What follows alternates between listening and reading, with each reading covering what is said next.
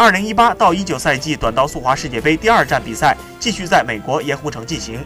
男子五百米，武大靖再次夺冠，继上周卡尔加里站两次登顶后，在五百米项目上实现三连冠，并以三十九秒五零五的成绩打破自己在平昌冬奥会上创造的三十九秒五八四的世界纪录。决赛，武大靖出发就抢到内道第一，很快提速守住自己的位置，把握好线路，保持速度，一路领滑，顶住身后韩国选手林孝俊的冲击，凭借着绝对的实力率先到达终点。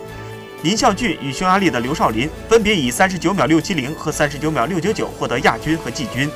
女子五百米，范可新获得一枚铜牌。男女一千米第二次，中国队均无缘决赛。